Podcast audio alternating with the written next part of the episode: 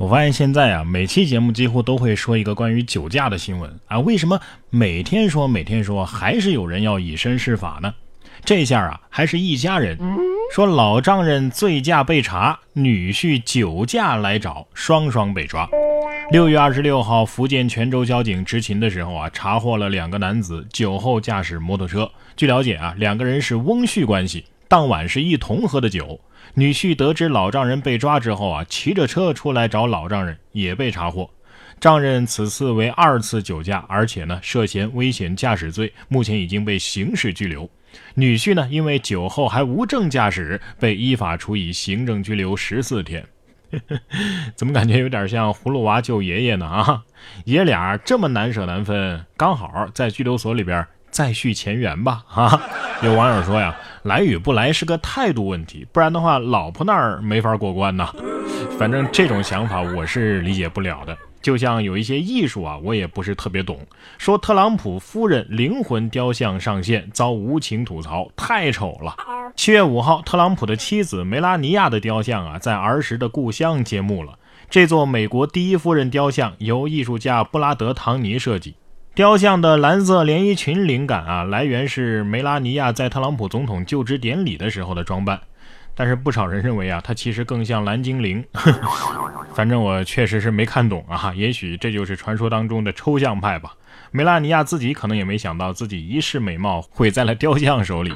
下面这只鹦鹉的一世英名是毁在了一条狗的手里啊，忘了自己是一只鸟了。说的是南非的一只鹦鹉啊，跟狗混得太久了，会狗叫，还会看家护院。近日在南非啊，一位居民拍摄了一段有趣的视频，自家的三只狗在看家护院，一只鹦鹉呢混在他们当中，连连发出狗叫声，还学狗狗们来回踱步。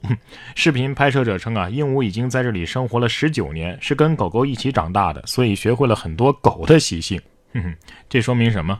环境。对学好一门外语的重要性啊啊！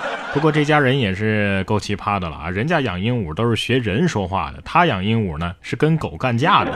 不过这架呀可不是你想干就能干的啊，不作死就不会死。你看这位三百斤的女子做直播的时候强吻过路的大爷，警方说呀两个人并不认识，因寻衅滋事被刑拘。这事儿发生在七月六号的安徽庐江，一名三百斤重的女子在街头扮丑做直播。这个时候，一位大爷经过，嘀咕了一句：“现在什么人都有。”女子听到之后啊，竟然追上大爷，扭头就要强吻呐，吓得大爷直叫，手里的菜掉了一地。最终，女子因为寻衅滋事被行政拘留。大爷当时肯定是这么说的：“莫挨老子！哎，天天没事净给别人添乱啊，让你大爷回家怎么跟大妈交代？你说？”论七十高龄老人的心理阴影，很多事儿啊不是你想干就能干的啊。但是有时候有钱确实又好像能为所欲为。为了解决水荒，阿联酋的富豪啊，你从近九千公里外的南极拖一座冰山回来。呃，根据英国《每日邮报》八号的报道，一名阿联酋企业家呀，计划斥巨资从南极拖一个冰山给阿联酋解渴。借助卫星定位，他们将从距离南极洲海岸一千公里的赫德岛物色合适的冰山，然后用绳索和网子将其套住，用船拖大约八千八百公里到阿联酋的富查伊拉酋长国。工人们利用特殊的器械将冰山逐步切碎，装入一个巨型的罐子，再进行加工和过滤。计划托运这座冰山含有超过两百亿加仑啊，也就是七百五十七亿升的水。虽然说啊，冰山从这个赫德岛，也就是它原来的位置，被拉到这个富查伊拉海岸。有十个月的旅程啊，预计将损失百分之三十的质量，但是仍可在五年内为一百万人提供足够的水源。不是这这这剧情怎么这么熟悉啊？这不是王多鱼投的那个项目吗？哈哈。不过像这样说拖走就拖走，你们考虑过冰山的感受吗？啊，严重怀疑这项目是不是骗经费的啊？说到骗钱，下面这位女子啊是真的被骗了。一万七千块钱积蓄都被骗光，警察又教他骗回了钱。这事儿啊，就发生在咱们四川内江。女子刘某啊，被人骗入炒股群里学习，短短两天之内，一万七千块钱的积蓄被骗子给骗光了。随后她赶紧报了警。民警呢给他支了一招，让他告诉骗子呀，有一个朋友也很入迷，但是担心钱不能提出来。女子第二天呢就用这个方法从骗子处骗回了原本属于自己的所有钱，这是骗了骗子骗的钱呐啊，简直可以说是姑苏慕容家的绝学了。以彼之道还施彼身，是吧？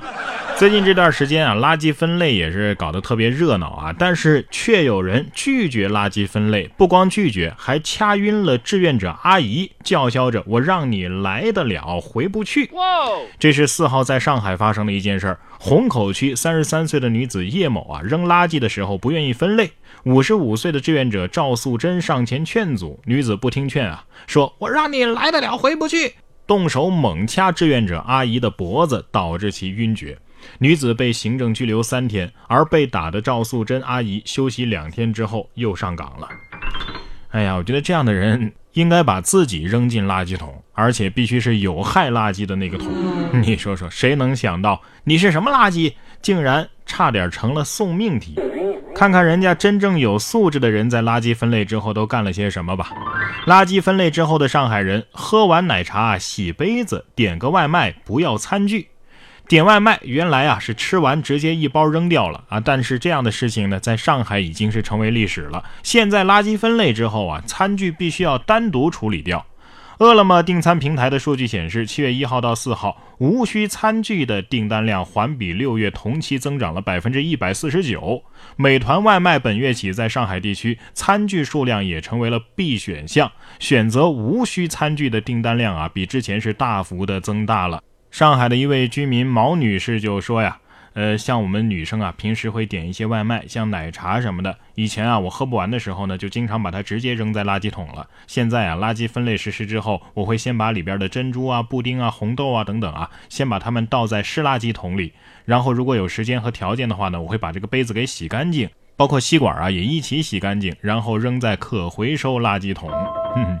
垃圾分类之前，我们点奶茶的时候都是一杯脏脏奶茶，多加珍珠、半糖、少冰、加红豆、加布丁、加奶盖，要超大杯哦。垃圾分类之后啊，一杯奶茶不要珍珠，不要奶，不要茶，不要吸管，不要杯子。